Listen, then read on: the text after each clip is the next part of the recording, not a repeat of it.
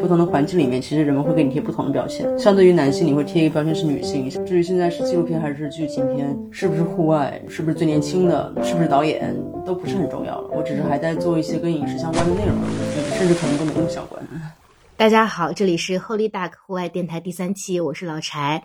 今天我请到了一位我特别喜欢的妹妹，其实我们俩认识大概有呃三四年了，差不多。嗯，对，那个时候我听说他还是有一圈这个很大的光环，是圈内非常有名的新锐纪录片导演。第一部片子的时候你多大？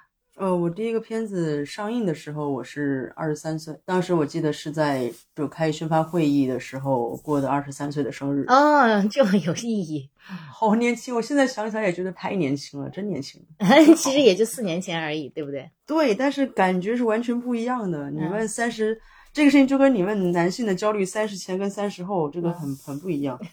那你的那个重要的改变的这个时间点是是有什么标志性事件吗？我觉得就是二十七岁，因为人一定会有一个本能是跟母亲去对比。嗯，我妈是在二十七岁那年生的我。哦，然后我就一直因为大家小时候都是仰望着妈妈长大的嘛，在一般的情况里面来讲。嗯，然后我现在二十七岁，我二十七岁这一年可能花了。八个月在外面流浪，感觉非常不靠谱。我妈花十个月生我，我花八个月流浪。那我们正式开始的时候，我们介绍一下子君。就像我刚刚说到的，呃，我三四年前知道子君的时候，知道他是最年轻的新锐纪录片导演，然后他做了我们行业里面非常有名的一部片子。刚刚我们吃饭的时候，我还说错了片子的 题目，因为这个名字，我觉得只要他被说错，说明这片名确实有问题，太长了，而且。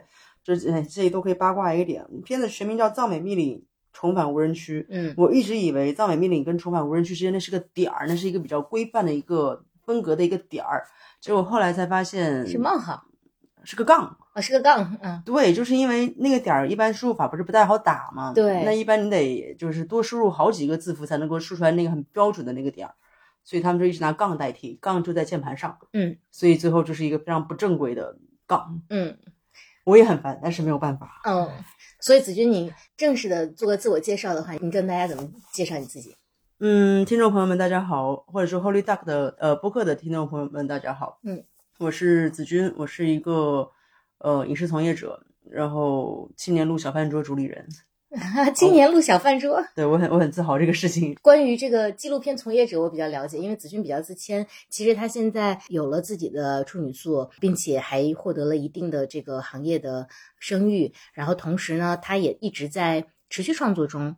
因为因为我我为什么刚开始说错你那个片子的名字？因为我们合作过不止一部片子，就是《藏美命令》是一部，然后后来的《荒野青春》是一部，还有再后来的《光与者》又是一部。所以其实。你怎么看待自己的这个导演身份？嗯，这个其实又得从头捋起了，因为我的第一个片子也是很多人知道我的原因，其实是一个比较错位的事情。因为大家知道我的时候，所意味的那部片子，其实就如同老台说的，那会儿我太小了，我二十三岁的时候片子上映，那其实我进入剧组的时候才二十一岁。嗯，我不是个天才，我很肯定这一点。这个行业，尤其纪录片这个行业，也很难。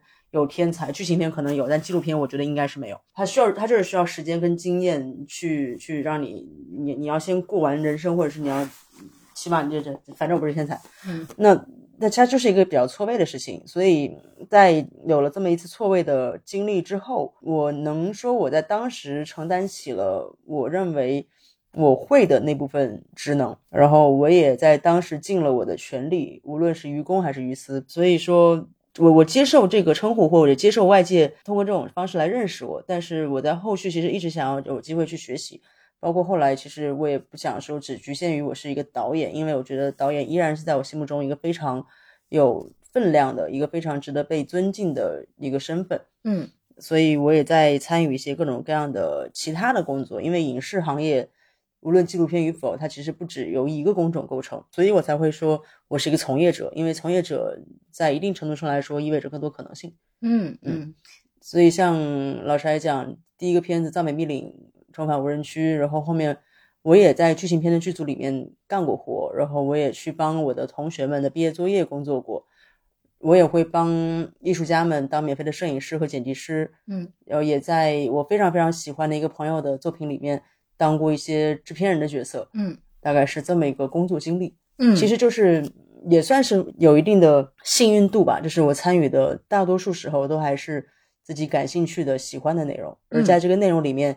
呃，因为你所面临的团队，你所面临的伙伴不一样，你也一定会找到一个相对来说最适合你的位置。嗯，您大学大几的时候开始做第一部片子的？哦，大一就开始做了，哦，因为我们学校是要拍作业的。我们嗯大一的时候，我拍了我真正意义上的第一部作品，但那个其实不太有人知道，因为它比较关于家庭和私影像。嗯嗯，我拿它参过一两个奖，但都不是范围特别大或者说是特别出名的奖项。嗯而且因为考虑到家里人和影片内容，所以就没有太公开。就是在大一刚刚入学第一个学期之后的寒假，子君是呃中戏导演系。没有，我们是我是中戏的电影电视系影视编导。哦，OK，因为咱们学校这个名儿起的有点混淆，嗯，没有办法，也不是我说了算，对，作为外行，我听的时候我也有点差不多，差不多。对对对，嗯，其实跟导演系学的东西类似嘛。中戏的导演系可能会更偏向于舞台一些，然后嗯我们就舞台占比少一点点。嗯我们可能没有那么的呃话剧或者戏剧相关的内容，会嗯更多的是影视剧相关的内容。明白。我们今天录这期播客开始之前，其实聊到关于标签的问题，因为我不知道怎么向听众去介绍呃子君，所以我我其实用到了外界对你比较大的这个标签。如果你自己给自己打一些标签的话，你觉得可能会是什么？除了你刚刚提到的，呃，这个青年路小饭桌主理人主理人，对，哎呀，我其实非常喜欢一个标签，就是嬉皮。嬉皮，对，嗯我我到现在有时候都说我是商务嬉皮，虽然嗯经过去年这一年下来，我不太商务，我主要在嬉皮。嗯对，一个是商务嬉皮，再一个这个可能传递的是我的一个也生不能嬉皮，活态度吗嬉皮应该是一个生活态度，或者是嗯我还在坚持或者是相信的一些东西。嗯然后另外一个标签就是刚才提到的我的职业影视从业者。嗯，对，因为目前为止我并没有发现我能够通过其他的方式去谋生，或者是养活自己，嗯或者说去更好的概括自己。嗯嗯，那你能跟大家简单介绍一下你之前的这几部作品吗？或者说你自己可能对你意义更重大，或者更喜欢哪一部？嗯，我当然更喜欢《光与者》了。嗯，嗯这个事情很很微妙的。跟大家讲讲这部片子。OK，我应该是从大一的时候开始，呃，通过老师留的寒假作业开始拍第一部作品。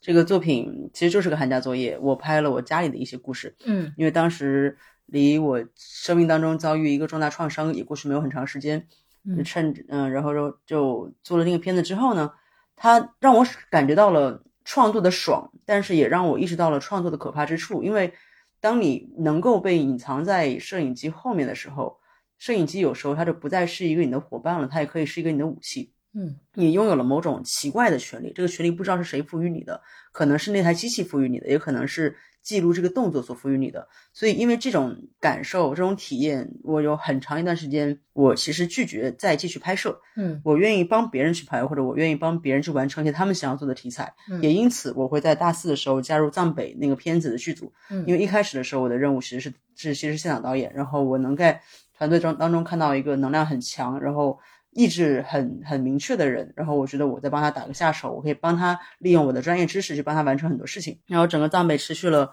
从我二十一岁到二十三岁，近二十四岁这么一个过程，然后我又进入了一个剧情片剧组，然后在剧情片剧组里面获得一些经验值跟成长值之后，就是口福利大屏，成长快乐之后，嗯嗯，我开始被敦促着去准备自己的第二部真正属于我的纪录长片。嗯呃，所以在那个时候，其实我萌生了一个想法是，我并不知道我要拍什么，我觉得我还嫩呢，就我又不是天才，对吧？我也不可能说一下子就能利用着之前因为各种原因积攒起来的声望和一些奇怪的吸引力，能够去工作下一个内容。我不想，我没有那么的自恋，尽管这种自恋有时候可能是一个团队的核心需要具备的，但是我就是没有那个能力。但是那个时候，这个事情必须要做，所以我萌生了一个想法是，既然我不知道该怎么去。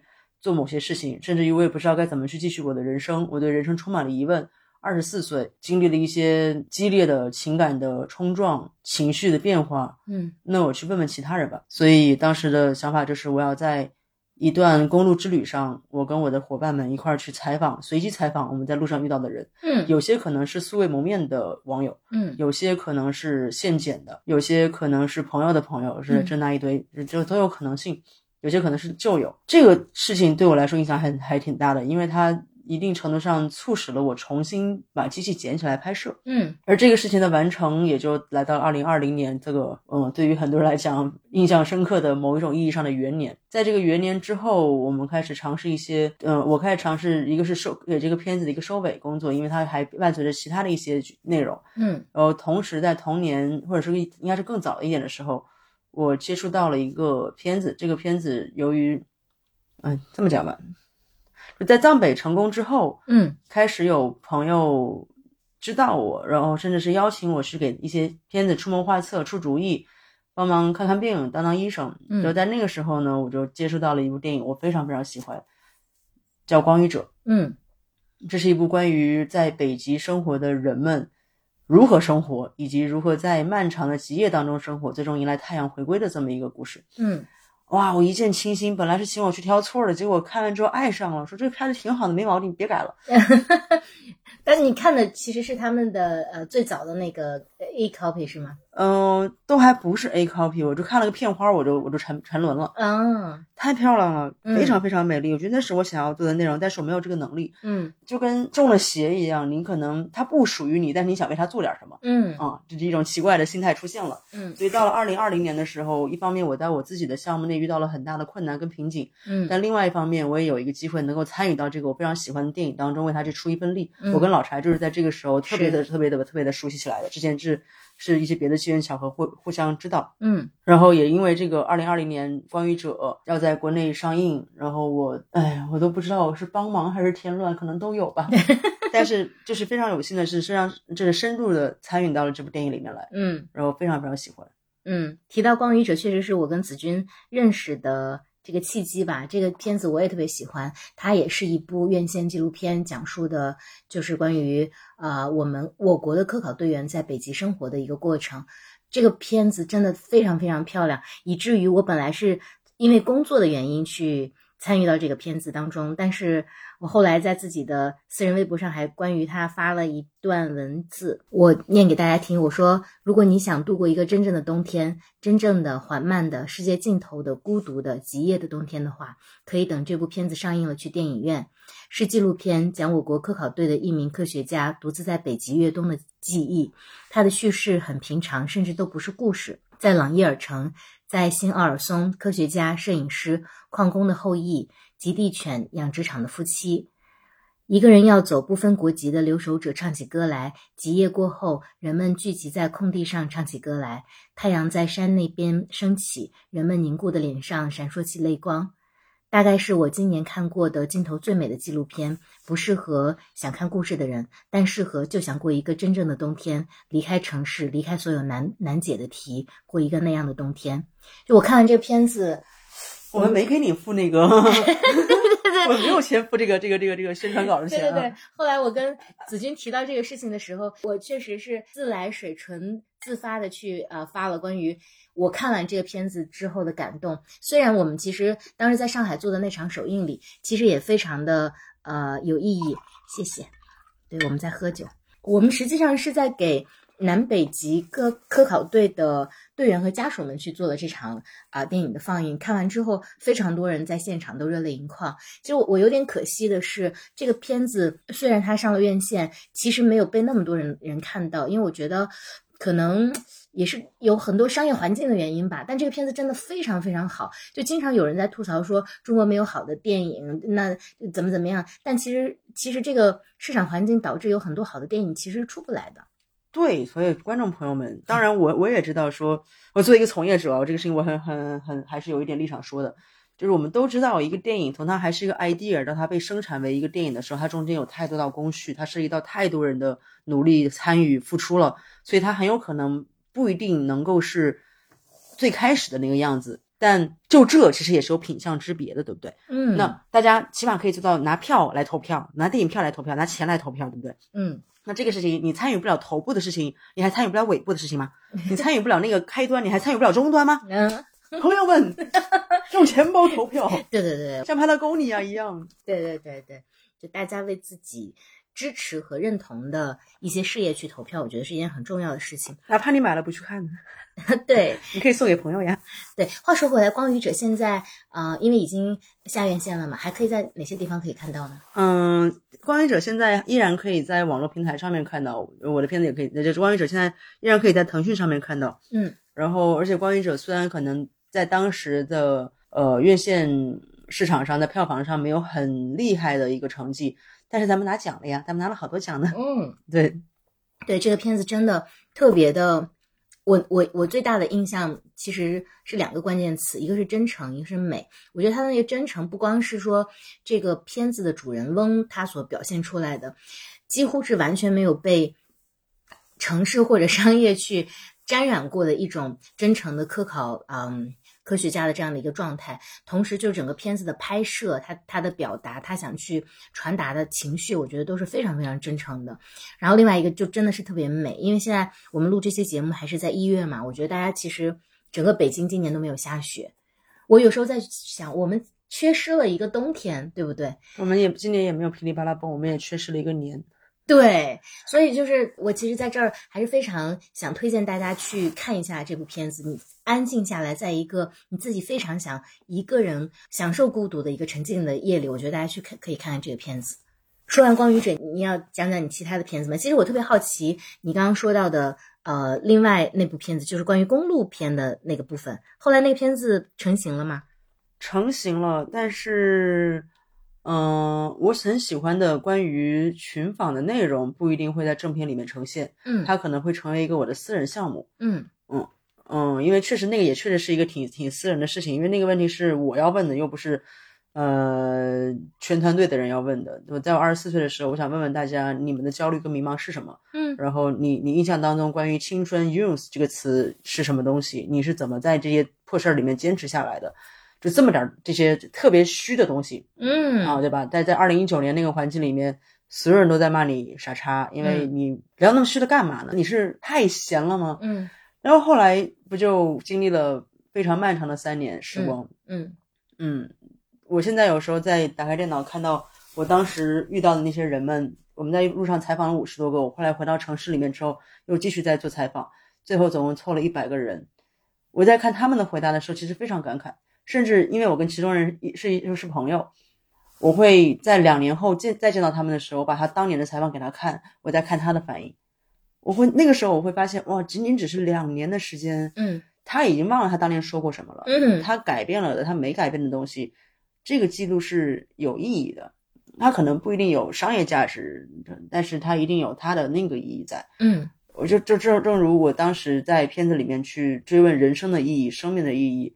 和一系列发散出来的问题，其中一个老师就指出来说：“你问这个问题就是你生命的意义，你的追问，嗯，追问就是价值，嗯。所以那个片子，它我刚才不也说嘛，就一个片子从 idea 的出现到它最后成型，中间有太多你未必能够完全坚持的地方，嗯，但它一定会或多或少的给你带来一些回响。这个回响不一定是在当下。”正如我当时也不认为一趟公路旅行或者一趟旅行，嗯，必然能够给你带来某种现实的摇身一变的成长，嗯，但这种成长其实是在你未来的时间里面不期而至的。嗯，你你讲这个让我想起那个就是瓦尔达的《脸庞村庄》，因为老奶奶八十八岁的时候做了这个片子，但是他讲的是法国的公路旅行嘛。你是从哪里到哪里的？呃，我们那趟旅行是从成都到日喀则哦，然后到日喀则下面的中国跟尼泊尔边境吉隆沟哦，所以你遇到的这个一百个人里面，其实大部分有可能就是生活在藏区的。对，有一半的人是在是在从成都到中尼边境这一溜的人，其中当然不乏会有一些边防相关的人类，也有一些关于旅行相关的人类。哦，那你印象最深的回答是什么呢？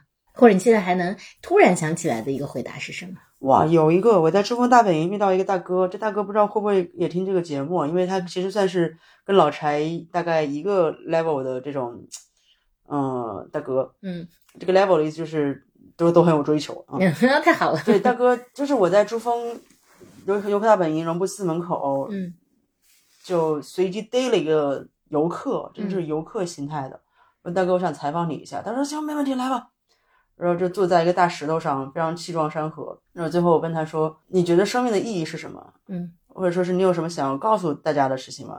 然后大哥给我来了一句说：“人生啊，我现在总结，人生就是一个屁，该放的时候千万别憋着。”嗯然后随后大哥给我分享了一下他的私人经历，然后我大概明白他为什么会说这句话，嗯以以及他为什么会跟他的家人还有他的老板一起在冬天一个地嗯其实不太适合旅游的季节来到珠峰，来到那么高的地方。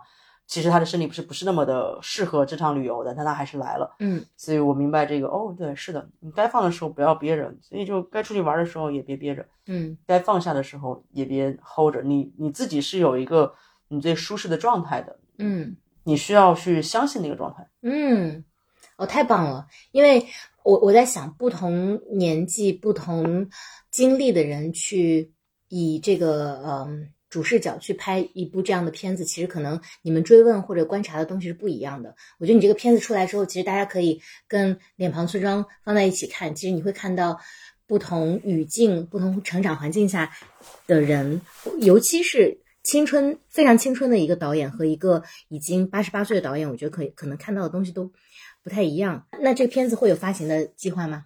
会，但是嗯，这些追问可能不会在成片里面，它会变成一个我的私人项目，但大家可以关注我。嗯，而且我我我不配跟瓦尔达比，不敢，但确实不敢。对我我我超级我超级超级爱他，因为我我非常非常喜欢脸庞村庄，嗯然后我非常喜欢瓦尔达嗯做的一系列的片子，就是他非常的可爱，嗯，可爱我觉得是一种超能力，当然可爱比可爱比牛逼要牛逼多了，当然 这一点很重要。嗯。瓦尔达他会让你觉得 OK，我也可以、嗯。OK，艺术没有那么的高不可攀，是的，他把一切东西拉到了你的身边，然后他用他的可爱去感染你，对，这是一种什么样的精神呢？这是一种，这是一种妈妈的精神，我觉得。这是一种非常有爱的，这是这才是小天使。所以我的我的追问，其实现在回忆起来特别幼稚、特别强烈、特别用力。嗯这个是我属于二十四岁那个时候的一种挣扎和自救和发问。我很庆幸我问了，我也很我也我也会有我相应的遗憾，但嗯，终归它变成了一个非常具体的记忆保存形式，我觉得这样很好。对啊，太棒了！我我我是我是觉得，也许艺术的价值评定可能大家会有这个高低的体现。当然了，因为瓦尔达那么值得尊敬，但是我是觉得你去看不同的年纪的人对于世界好奇的角度和内容，其实是一个特别有趣的视角。说到这里，我跟大家分享子君的可爱有多可爱呢？我们其实，在录这期节目之前，我们一起在一个在百花深处的一个院子里吃了一顿饭。当然，那是一个特别，也是一个特别可爱的饭局。然后，其中有一位啊、很资深的啊、记者的前辈，一一一一个姐姐给我们做的刀削面。然后，在她做刀削面的时候，子君一直在后面。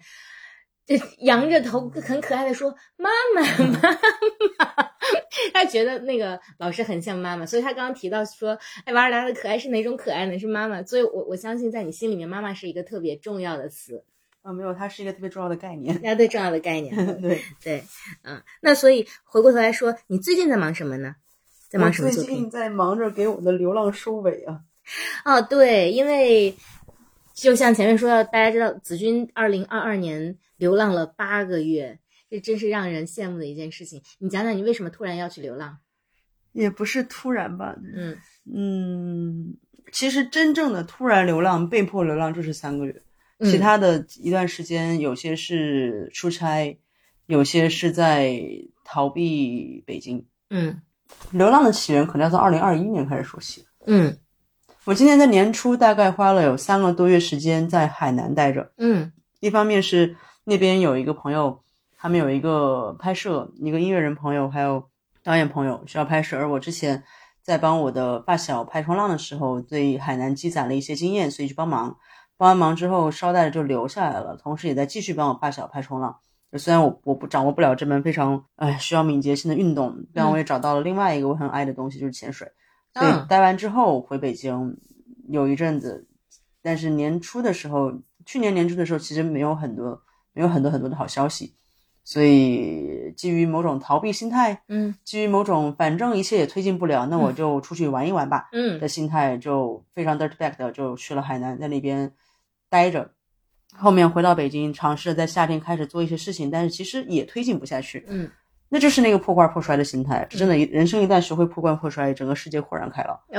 就反正，嗯如果我待这儿，他也推进不下去的话，我不待这儿，他还是推推进不下去。那嗯这个事情其实没有改变。嗯那当地球离开你还在转的时候，你的离开是可以的；当地球离开你，它没有在转的时候，你离开也是可以的。嗯哼我就接受了一个没有见过面的诗人朋友的邀请，去帮他拍摄一个他的行为作品。嗯八月份的时候离开了家，这一走就是三个月呀，也是我没有想到呀，也是因为咱们美丽的健康宝呀。嗯所以从北京出发，本来原计划是要去青海，结果因为青海的疫情，就我们在兰州停了下来。嗯在兰州过程当中，我的另外一个朋友又跑过来，我们就去了天水，在天水拍摄了一些东西，嗯随后去到贵州，从贵州往南边去到了荔波，往往北边去到了遵义，在四周转了一圈儿，最后到了西昌。我们决定去改拍另外一个小的项目，然后在西昌被隔离了十来天，进入了昭觉的山里面，在山里待了接近一周的时间，出来。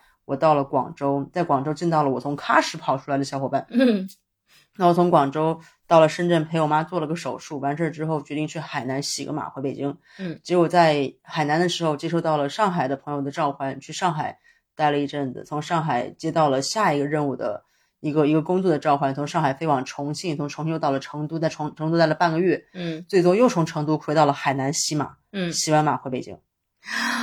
你知道会有多少人羡慕你 这么流浪的？朋友们，过程当中，我背的我我我带的不是登山包，也不是行李箱，这不是一个精致的蹬着小皮靴、拎着小包包，然后嗯划着手手提箱的一个旅行。我全程背的是一个一百升的拖包。哦天哪，那你那你真的是来对节目了。我身高一米七，那个嗯驼包的长度是我背在肩上，它能到我大腿的一半儿的位置。哦天哪，我在火车站里面出站的时候，旁边经过的特警跟我讲说：“哇塞，这个包好大呀！”嗯，大概这么个经历吧。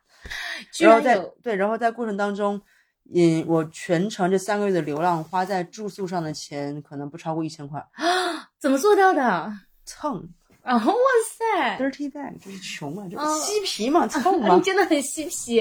对，各种朋友家，但不到一千块真的太夸张了。对，就一千块钱，因为大家要么就是你可以住在朋友家里，幸好我朋友很多，嗯，然后而且这一趟旅行为什么会就是拖泥带水的去那么多城市，嗯。也是因为有很多朋友们确实久别重，也确实很久没有见到了，嗯。那反正都在流浪，反正我也卡着我我的行程上也卡着 bug，嗯。那就去见见朋友们吧，嗯。这样不好吗？嗯。嗯，他就是不断的在行程跟行程之间进退两难，但这种进退两难之间，你反而会获得某种程度的自由。嗯。就最难的时候，我们在村子里面住的老乡家里，就是他们家拿来放化化化肥、化放肥料的屋子。我所以为什么我带大头包呢？就是因为要带睡袋跟防潮垫。，OK。因为我不知道我们有多少听众，因为我们这是一个面向呃所有人的一个节目，所以我不知道有多少听众知道驼包这个产品。驼包其实是我们在户外是给牲口背的，对 对，就是我们在高海拔攀登的时候，因为要辅助一些这个，比如说像马去帮我们去驮一些比较重的一些东西，比如说帐篷啊、睡袋啊这些东西，所以它很大。然后能想象子君作为一个女生，尽管她一米七吧，但是她要背着一个驼包走了这么多个城市，嗯，然后里面还带着呃睡袋，哎呀，太酷了。哎，所以搞一个好的有负载系统的包很重要。啊，此处要插入广告吗？由于我们本期节目没有收到任何商业赞助，所以我们先不插入广告。对，其其实很多人会很羡慕你这这段时间，因为在二二年，大家羡慕我也没谁拦着你啊，去呗。所以所以其实是一个心态问题。为什么很多人走不出去呢？你觉得？恐惧和焦虑吧，确实。嗯而且在这一点上，我觉得人不能否定自己的幸运。就是我我会出去走一圈的原因，是因有一定程度是因为我无业，嗯我并没有在赚钱，我并没有要我们我并没有一个工作在制约着我。嗯所以说，嗯，我我可以非常无拘无束的出去。嗯那相应的，我有一个很好的室友可以帮我照顾我的猫，所以我才能够出去。嗯就我觉得这种所谓的自由，它一定跟幸运有关系，但幸运不是一个能够等量去划分的东西。我也不是什么富二代，然后我出去走这一大趟，很大程度是因为我的工作并不能够推进下去。我在北京待着，其实也并不能够去有任何的产出或者是赚钱。嗯那所以我可能会比很多人都更加没有心理压力一些，或者更加没有拘束一些。嗯但同时，如果撇开这些非常现实和具体的因素的话，就真的是看你想要什么。嗯流浪一开始也不是我的本意，一开始我的本意只是趁着一个夏天，一个炎热的北京的夏天，出去帮朋友拍个东西。我因为我也想要跟大自然亲近亲近，拍完就回来干活了。结果一切就耽搁了。这个事情是一个时代的事情，它不是我个体身上的。我只是，你甚至可以理解为我的流浪。为什么说是流浪？因为就是在一个我并不能够控制的洪流当中，在各个城市里面冲刷。嗯我我的行程上面也是做硬卧跟硬铺的，然后我的行程里面也是蹭吃蹭喝蹭住的。嗯它甚至有点像回到小时候，回到我十七八岁的时候，二零一零年左右那会儿背包客文化，那会儿捷克凯鲁亚克非常流行的时候那种状态。只不过你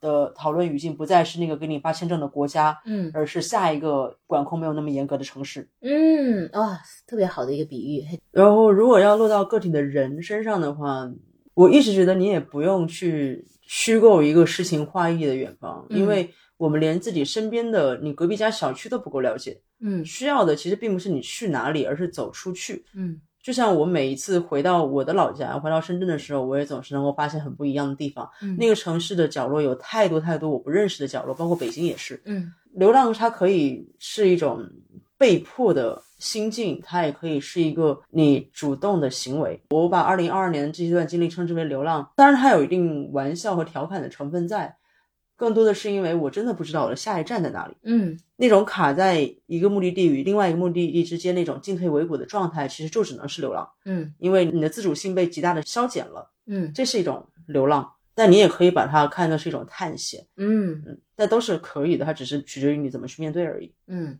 你之前说过一句话，我印象也很深刻，就我们呃吃饭的时候聊，你说其实你会通过这两年的这些行为去调节自己的创作的状态。对我前面我我忘了是在开录之前说的还是开录之后说的了。嗯嗯，一八年片子上映以后，全世界人民尊称我为年轻的女导演。嗯尽尽管我知道自己非常的德不配位。一九年我在剧组里面打工，二零年呃尝试去做的另外一个长片，二零年参与了《光与者》，然后做了一些制片人的工作，然后从二一年开始帮我的做艺术的朋友们当免费的摄影师。嗯。后面之后重新的拿起来摄影机，拿起来相机去更主动的拍摄，嗯。因为我非常羡慕一些朋友，他们可能工作内容并不跟影像创作相关，但他们可以更加果断的去随时随地的留下影像，他们没有被评判的那个担忧，他们有着一股天真的勇气，这种嗯天真的勇气能够给人的能量是莫大的一种，这也是为什么我觉得瓦尔达可爱的原因，这种嗯可爱的能量非常的厉害。然后从去年我在流浪完回来之后，我看着那一堆素材。有些是我拍的，有些不是我拍的。我看我我回忆起我在旅途当中遇到的这些人们，大家都在被同样的东西冲刷着，嗯大家都有着一种都不需要展开讲一讲，大家已经心领神会的迷茫。嗯被这些东西鼓舞着，我重新开始下了个剪映啊，剪映很好用，朋友们，嗯剪映非常好用。嗯开始去剪辑，这一切好像在帮助我变得更像一个导演，变得更像已经接近十年前我刚刚上大学的时候领到老师的寒假作业去搞创作的这么一个状态。嗯，它更简单了，因为没有甲方，没有审查，没有红线，没有各种各样你给自己的桎梏和犹豫再三。嗯你嗯在流浪里面可以获得这样的自由，嗯嗯而这个可能恰恰是某种类型的纪录片或者某种形态的纪录片及创作所需要的东西。嗯嗯，所以你是觉得你比三年前去做你的处女作的时候有了特别大的成长不止三年前，处女，嗯、十年前了，嗯十八岁拍的呀。哦，那是，我的第一个片子十八岁拍的，然后藏北是二十一岁。嗯成长，我不认为非得是成长。嗯在创作上，我真的不认为什么是成长，你有的只是经验的累积。很多人可能是越拍越麻的，他可能回不到一开始拿手拿拿拿东拿机器的状态了。嗯我觉得我在人格上比几年前要成长了，嗯但是在创作上可能未必，我可能只是在重新捡起来。我甚我甚至可能还没有恢复到我十八岁的时候的能力呢。一直特别好奇一个问题，刚好问问你，你觉得年轻或者说非常青春的那种灵性，对于创作的贡献和年长之后的这种阅历带来的，可能会有一个一些什么样的变化或不同吗？或者说你更喜欢哪一种？嗯，更喜欢哪一种没有用，你永远会更喜欢你失去的那一种。嗯，哦，是这样的吗？哦，嗯因为你拥有你现在拥有的东西，你你你你喜不喜欢它都在这儿，嗯你一定会更喜欢那个你失去了的。嗯啊、然后你可以嗯乔装打扮一番说，哎呀没有了，我更喜欢现在。但谁是谁失去谁知道，嗯谁不是这样呢？嗯。但你现在你自己回忆一下，是不是？我我是有这种痛苦，所以、哦所以我在想说，你二十七岁，因为你还仍然很年轻，但你会去看十八岁的时候会有一些你现在没有办法再重新获得的东西吗？嗯，这么讲好了，我刚才在在车上，老柴还跟我说，发现我好多朋友都是我长辈，我老跟长辈一起玩。嗯，就长辈们以前语重心长的跟我说，哎呀，年轻真好呀，年轻怎么地都行。当时不理解，嗯现在虽然我也才二十七岁，我也不算是非常的长大，或者说是我我也觉得我还可以再蹭一个年轻这么一个瘾了。嗯在一定程度上来讲，甚至从社会的语境来说，衰老是一种原罪，嗯衰老是原罪，成长不是。嗯但身边有太多人，他们只是在衰老而没有在成长了。嗯当你对一个东西你越发的娴熟、越发的熟练的时候，你下一个要面对的词语很可能就是油腻了。你胆子真的很大呀，很少有人敢直接说衰老是原罪，虽然很多人都认为这就是吧，它确实就是，而且这个嗯原罪，它我之所以说它是原罪，是它不受我控制。是人类谁都不想有原罪，嗯对不对？嗯但是它就是有。那衰老就是那个我们控制不了的原罪。嗯，因为你年轻，你做什么都可以，嗯你的所有的可笑、不合时宜、你的冒犯，都会被“青春”这两个字给轻而易举的化解掉。嗯你你会经历什么？你无非是被骂两句，你可能被打一顿，你可能被踢出某一个游戏，但是怎么了？嗯你拥有的是青春，而他们拥有的是衰老呀。你你认为他们会更喜欢哪一个呢？更喜欢衰老吗？我不这么认为。嗯他喜欢的一定是失去的，嗯而你失去了什么？你失去的是一个你还没有拥有的东西对，一个衰老的错觉。嗯，啊、好悲伤啊，但是也可以不悲伤，嗯就是啊，但所以说我们要把一切都归到所谓的进步的智慧，或者是嗯别的什么东西去。那年少的时候犯傻逼，我们可以说犯傻逼很可爱。嗯那长大了以后，要是还犯傻逼，那犯傻逼还可爱吗？那就不了嘛。那是不是衰老就是原罪呢？有有道理，对，那所以就是，那当然衰老是原罪的同时，我们还可以，我们还有成长这一说，对不对？我们还可以让自己变成一个，我们只是长大了，哎，我们是一个长大了的小朋友。所以说到这个，你觉得你最近三年最大的成长是什么？嗯，这三年最大的成长，我觉得我性格稳定了很多呀，嗯，我情绪稳定了很多。你认为这是成长而不是变化吗？你你觉得我有时候？有，我觉得有时候会有，但是你可以去衡量它的好坏。嗯哎，这个问题问问的非常非常好，然后他开始锋利起来了。我大概是在两年前有一次跟一个小朋友喝酒，是跟我一个朋友的学弟，刚刚上大学，就是感觉浑身是劲儿，眼里有光，他嗯非常热烈的跟你讨论他生命中感兴趣的一切事物。嗯然后你，当然他可能讨论的一切都在你的经验范围内，嗯那但但那个不是笨拙，嗯。那种就是新鲜的热烈，像你人生中第一次闻到哦花是香的，嗯，第一次看到有那么蓝的湖水，嗯。第一次看到你可以跟鱼一起游泳的时候，那种对于生命的觉知力，嗯。这种觉知力你一定是在失去之后才会再感觉到的。嗯，你在当下的时候你浑然不觉，你只能通过过别人去不断的感知到。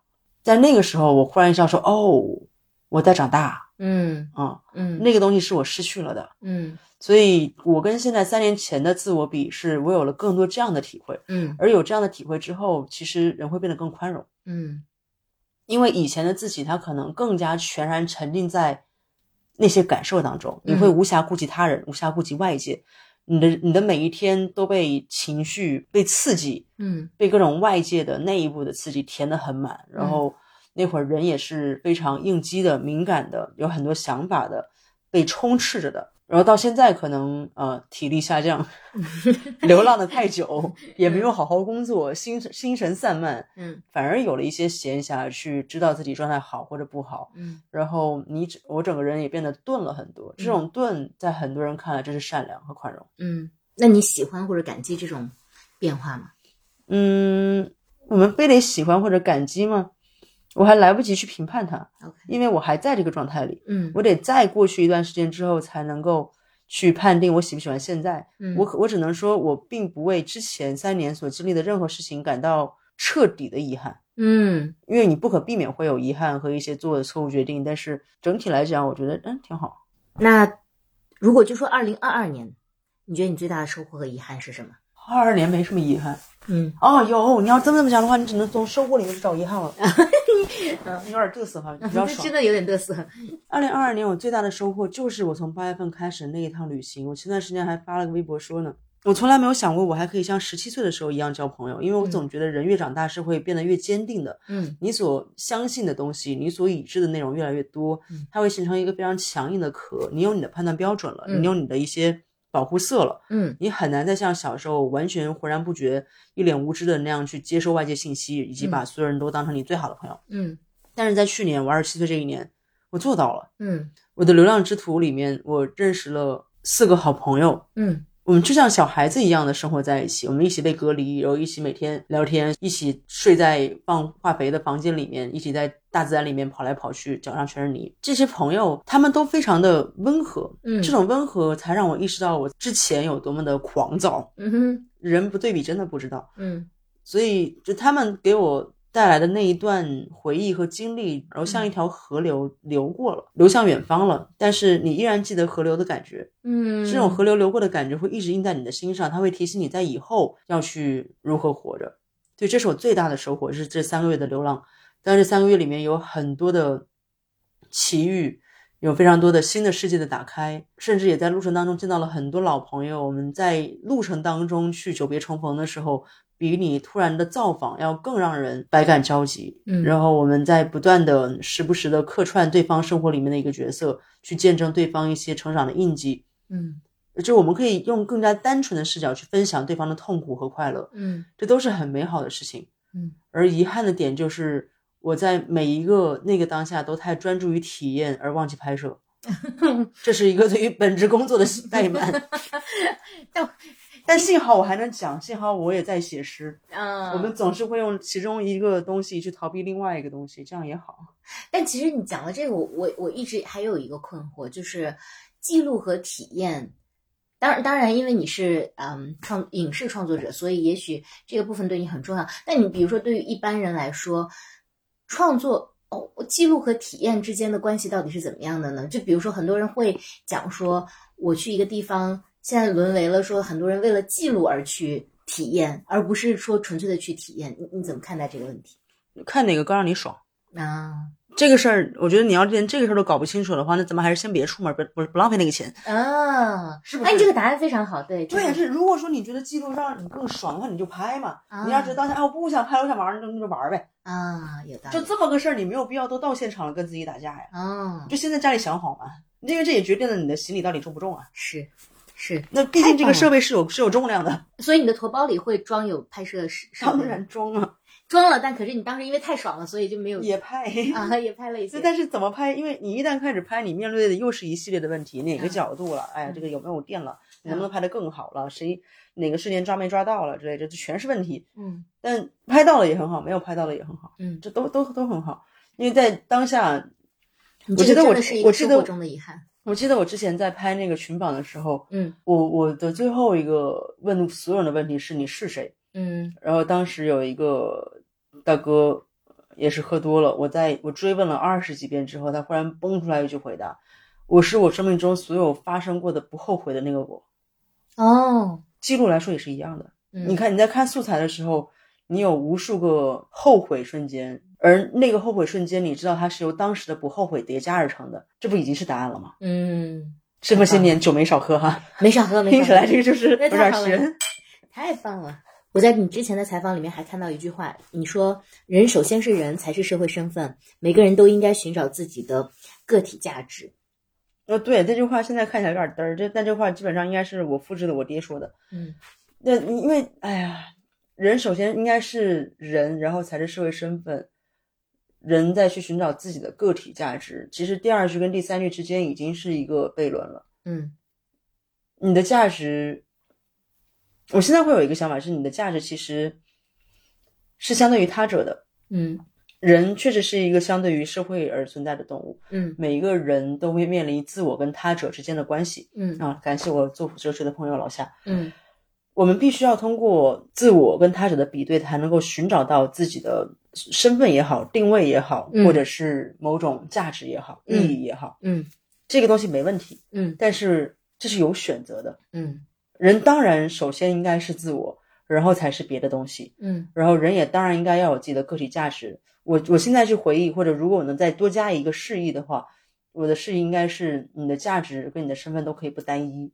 嗯它可以不限制，你可以既是这个也是那个。嗯嗯，甲方跟乙方不能既要又要，但是我们对自己的人生可以。嗯，哇，你今晚真的是京剧频出，我都不知道拿哪个来做标题了。哎，对我最近是不是什么段子看多了？就是天天押韵。对，双压。对，那对，那我们聊这么多，嗯、还没聊到户外呢，对，所以因为 我们这是一个户外电台，分上下两期吧，要不？我来问问子君，嗯，眼里的户外哈、你去过的印象最深刻的某个户外的地方是哪里？太多了呀，因为对，是啊，因为你去过太太多地方，所以我特别想了解一下。我有一个问题是这样子的，就是因为我虽然去过很多户外的地方，甚至我经常跟朋友们说我的工作无限接近于玩儿，但是我目前为止印象最深最深的怎么讲？我的出差有很多时候是在户外工作的，那所以大家都觉得我的我都在边出差边玩儿，因为都在户外嘛，都在大自然里面，嗯你你坐着车，无人区也好，或者是采风的过程当中也好，海南也好，这那一堆。我最印象深刻的地方反而是在玉树。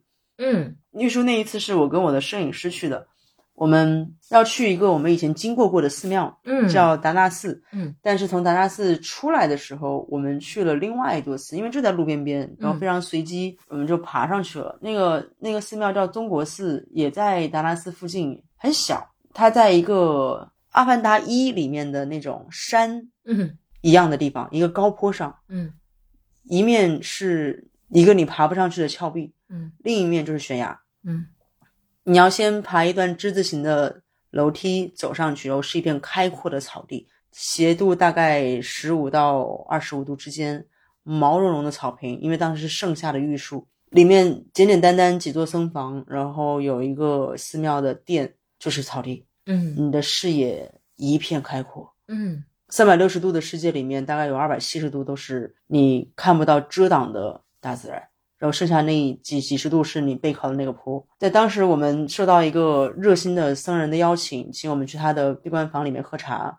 他讲不了几句汉语，我们也讲不了几句藏语，就这么静静的喝茶。然后脚下有一些长得非常可爱的高原小老鼠经过，面前太开阔了。那个地方的美景，它非常的辽阔，但它又不遥远。嗯因为我也见过一些非常波澜壮阔的风景，无论是大海还是高峰，我见过珠峰，见过西塞邦马，嗯见过这些那些让你觉得自己无法与之比拟的，无论从时间还是空间的意义上来讲，那些壮美到有些可怕的风景。但在那一刻，我觉得是一种和谐吧，在那个寺庙里面，在那个玉树的高高的山上的小僧房里面，这是一种和谐。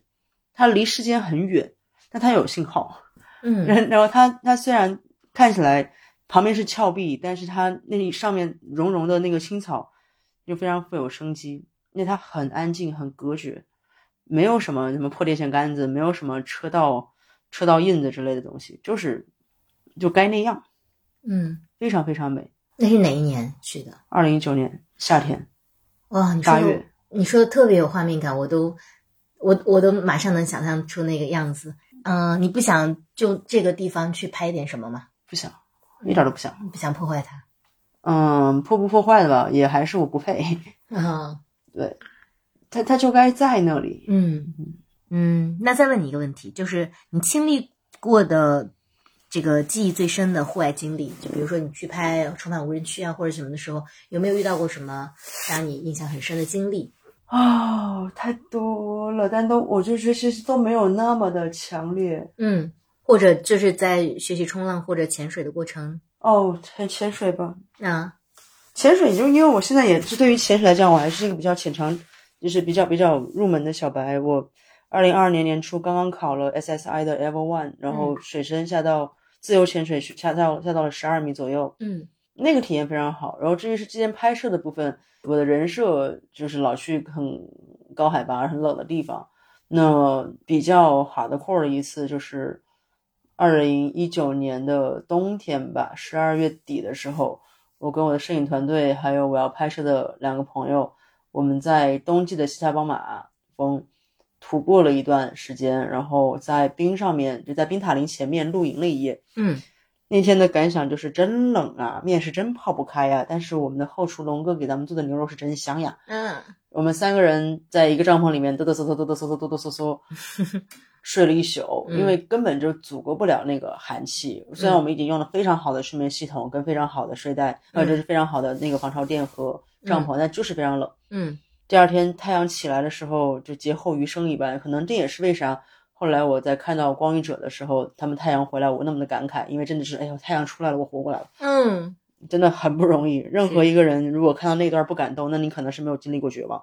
嗯，哇，是的，是的，是的，因为我看到那一段，我也特别感动，就眼泪都掉了下来。对，那个是比较痛苦的经历，而很快乐的经历应该就是在下海的时候吧。我我真的会更喜欢潜水一些。嗯，你自由潜的学习是在开放水域吗？对啊，当然了。哦，这么幸福。SSI 的 Level One 就是开放水域的，就在海里的十十来米。OK，嗯，因为在北京，大家要去学自由潜，只能在那个我知道，所以池我子里。所以我观望了很多年，我就是不去。嗯，我就是要在海边学。我我我的目的就是为了去海里能够相对自由的逛荡一圈儿，也不用很深，我没有那么的励志，啊，但是就是想要相对自由的逛荡一圈因为小时候有一个我非常喜欢的电影叫《碧海蓝天》，嗯贝拉塔尔拍的，嗯我太喜欢那个片子了。嗯，我也特别喜欢。但后来我后来想了想，就也随着对自由潜水的了解吧，我觉得我可能考个 Level Two，、嗯也就是挨打的大概三星左右，其实就够了。嗯我可能只需要在还有光的地方能够相对自由的来回玩儿。啊我我并没有对于数据和记录的追求，，OK，Level One 大概要多久的学习就四天嘛。啊？嗯。对游泳的嗯，SSI 的 Level One 对标 AIDA 二星，OK，因为 SSI 的就是一一级就是等于 AIDA 二星嘛，然后嗯。AIDA 一星其实就是就是泳池嗯，SI 就是有一个专门的池潜的潜水员的证，嗯嗯。嗯，你有推荐的地方让大家去学习吗？冰水，啊，请找我的教练，我的教练非常酷，啊，我的教练是一个渔猎大神，哦。我们去大自然里面搞鱼。我考到证的那一天，我教练送了我一条鱼，他自己亲手打的，真的，，对，他是用什么方式打的？鱼枪，哦，哇，这么酷，对，鱼枪。嗯，他就是呃，他可以，他他他他当然教教学完之后，他就会带着鱼枪，他就搞一搞。然后他第一次带我出海那一天，他搞到了一条二十斤的大石斑，哦，这么厉害，超级厉害，嗯，哇，太酷了！去大自然里面干鱼，太开心了，嗯哦，这不错，这不错，嗯。哎，感觉这期这个意犹未尽，但是因为时间限制，我们最后问你两个常规问题，我们给每个嘉宾问的。就如果向大家推荐一项户外运动或者旅行目的地的话，你推荐做什么或者去哪里？因为你其实你刚刚已经讲了非常对，其实就已经讲了。对，去大海里吧，我我非常非常好的朋友们都在冲浪，我在海南有很多很多冲浪的好的小伙伴，但冲浪这个运动其实已经不需要再多谈了，已经已经火起来了。但是去大海里吧，去真正的大海里面吧，去学习技能，嗯学习技能，一方面为了保护你自己，嗯另一方面为了教会你去尊重大海。嗯这个是这个是冲浪的那一两节课里面你没法学到的，因为你没有被大自然教育过，教练会保护你。嗯但是当你真的要去到深的水域，嗯你可以有机会更近距离的接触到水母、鱼类、珊瑚的时候，你会明白你的渺小。我们在陆地上已经感觉自己很渺小，但是陆地在整个世界上的，在整个地球上的比例也不过就是三分之一，是还不到。对，所以去大海里面吧，我会希望大家能够去体验自由潜水，而不是浮潜。嗯浮潜的危险程度是很高的，嗯我希望大家能够去，呃，更加了解围绕着我们而我们并不知道的那个百分之七十九的世界，嗯然后通过正规的途径去学习。因为我见到过的潜水员基本上都是非常尊重和热爱大自然的，而这种全方位包裹式的运动，它也能够真正的让你体验到什么叫与大自然同在。嗯这种东西比高海高海拔、比空气或者是稀薄的空气包裹的你有更强的体验，嗯而且在那样的一个环境里面，你很安静。嗯很多人喜欢高海拔，包括我以前喜欢出去的原因，是因为你离开了城市，你离开了公路，你离开了手机信号，可以很安静。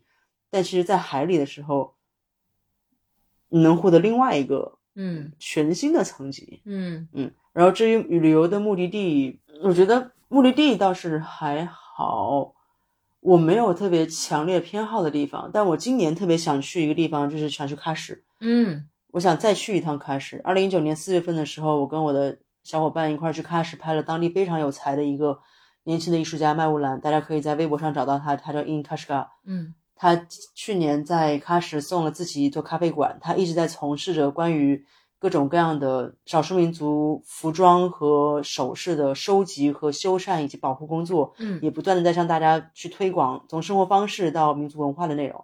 而且他自己本身也是很有才华的设计师和艺术家，再去做一些传承和本来也也深深根植于这个民族历史里面的创新和美的美的工作。我想去看看它。嗯然后我想去那边待一段时间，因为之前在西藏待的时间太久了，我想在新疆也走一走，新疆也非常非常漂亮。嗯然后我记得你其实还有一个问题是关于户外怎么想，怎么定义户外，嗯，这个还问吗？这是你的第二个常规问题吗？你你你想问吗？我我其实想答的，非常想答。对，对对那那就问一下。对，户外对于我来讲就是 outdoor，嗯就不在于你去哪儿，在于你去。嗯嗯，刚才不说不也说嘛，就你也不知道自己隔壁家小区长什么样，你可能都没有去过离你家最近的公园。对，我去年在我短短在北京待的四个月里面，组织过一些关于青年路小饭桌的活动。嗯。唉，哎，我们讲了那么多青年路小饭桌，你来讲讲。这是我平常在家做饭，我会邀请朋友们来吃。嗯然后去年有一个朋友忽然告诉我说，他去年最开心的几个生活瞬间，其中有一天就是我们一块儿去了东坝郊野公园、嗯去郊游，嗯大家带点酒，带点吃的，嗯就去了。然后我朋友背了吉他，带着音响，带着飞盘，带着垫子，非常简陋，非常简单，也拍不出来什么好看的照片。我还爬树，还摔了。嗯但那天就他非常非常开心，那是他整个二零二二年最开心的嗯其中一个瞬间。嗯那个就是大自然了。嗯他可能在城市的啊，虽然也不是中心吧，嗯他可能就在城市里，嗯他可能并不大，嗯他可能没有那么野，也没有那么多好玩的事情，但他就是 outdoor，就是出门，就是去放下手机去。嗯，哦，太酷了，嗯，好棒，好棒。对，说到这里，我想就是因为子君接下来可能还会有很多呃你的创作、你的有趣的事情，大家如果想。去关注子君到底在做什么？你们可以关注他的微博，而且我想说他有多爱光语者，因为他的微博叫做“光语者饶子君”。我第一次看到的时候，我还愣了一下，我说：“嗯，为什么你叫光语者饶子君呢？为什么就是因为那个片子《光与者》那个片子的，呃，我们的 slogan 是“愿有光照见你”。照见是一个我非常喜欢的概念，？”嗯就是我们都是因为有有光才能够看见东西的，不然如果没有光的折射的话，世界上面有什么对于我们来讲其实不重要。但这这这个你要再扯就到佛教那块儿去了。嗯所以希望有光能够照见你，而且我们每个人其实都可以是光，我们可以做一些自己在坚持的事情，你的能量是可以散发出来的。嗯而光光折射到眼睛之后，我们能够看到外在物体，而这些东西的反馈终究也会回到你身上。嗯这不是一个什么福报啊、因果之类轮回的事情，就只是你坚持你做的事情，你坚持散发你的能量，有一天你会感知到一些东西的。嗯嗯啊，太棒了！其实我们要常规问的另外一个问题叫做：你今年的新年计划或者新年愿望是什么？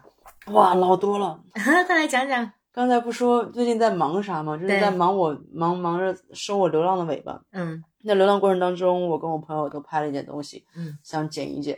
然后那既然要剪一剪，那我就得去倒腾一下我的硬盘。那我这个硬盘，哇，要收拾起来费老劲了。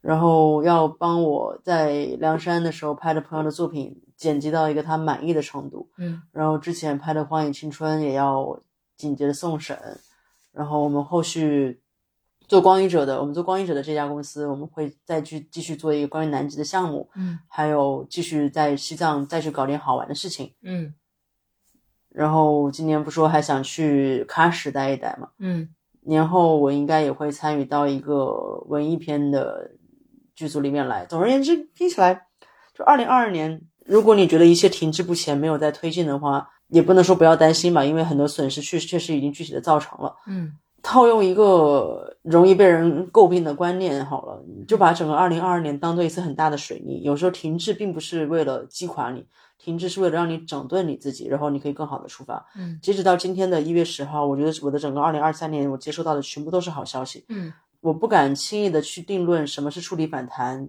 但总归生活是要继续的，嗯总归我们是要以一个更加开放的、平和的态度去接受一切的。嗯，之前已经经历过很多劫难了，那么无论是在面对痛苦的经验值上，还是从命运的公平角度来说，其实我们都值得去迎来一些更好的东西。嗯哇，太棒了！那有什么愿望吗？愿望吗，嗯哇！我在这一瞬间忽然觉得我好棒啊，因为我真的想不到愿望。哦，那我也很为你高兴，对就就说明你对现在其实蛮满意的。对，嗯一味期待未来的人，一定是对当下不满意的人。对所以其实不需要有愿望，嗯我们有当下就很好了。嗯，也不能确定这是不是因为喝多了讲的，但应该不至于特在这点儿。那我们来干杯，我们已经喝了一瓶了。很我们不户外啊，这一期。啊，这是非常户外，我我这就是我们定义当中的户外。我我我是觉得你可以来很多期，我们现在才是第一期嘛，你来的第一期，所以就是，嗯，你真的意犹未尽，但聊得特别开心。你有什么要最后要跟听众朋友们讲的话吗？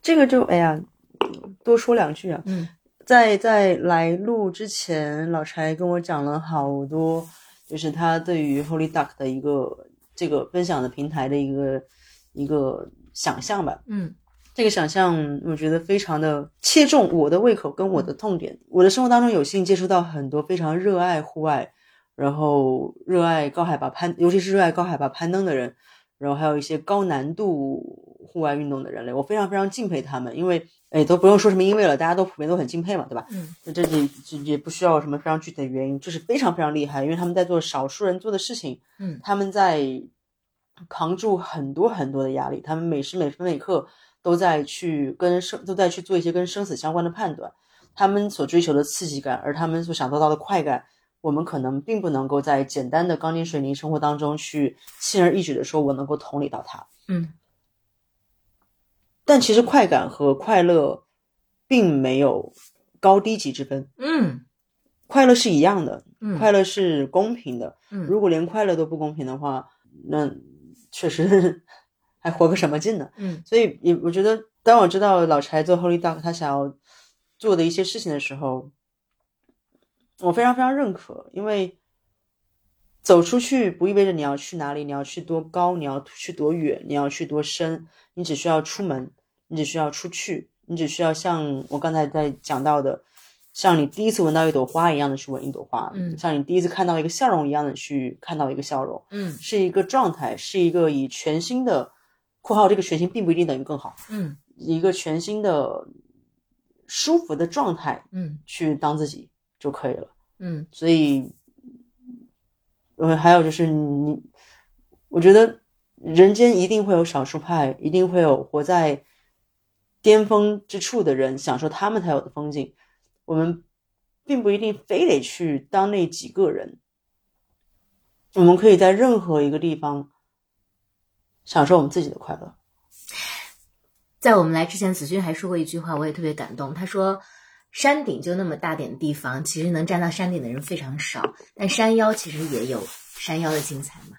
对啊，所以就是而且山腰的快乐，其实更多人才能看得到。对对，所以就其实我在第零期里面也提过，说 Holy Duck 想做一个什么样的事情，就是我们去想去想去分享和倡导一种嗯比较多元化的价值观，就是你不一定非要在那么卷的成功学定义的。世俗世界里面去取得什么样的成就？其实你只要走向大自然，你只要出去，你不一定要获得什么别人认同的成功，你去全心全意的去体验和拥抱大自然，我觉得就很好。你的快乐不来自于社交平台上面的赞数多少，是的，对了，也不来自于你银行卡账户里面，当然那个很好了，那个很重要，那个很重要。很重要。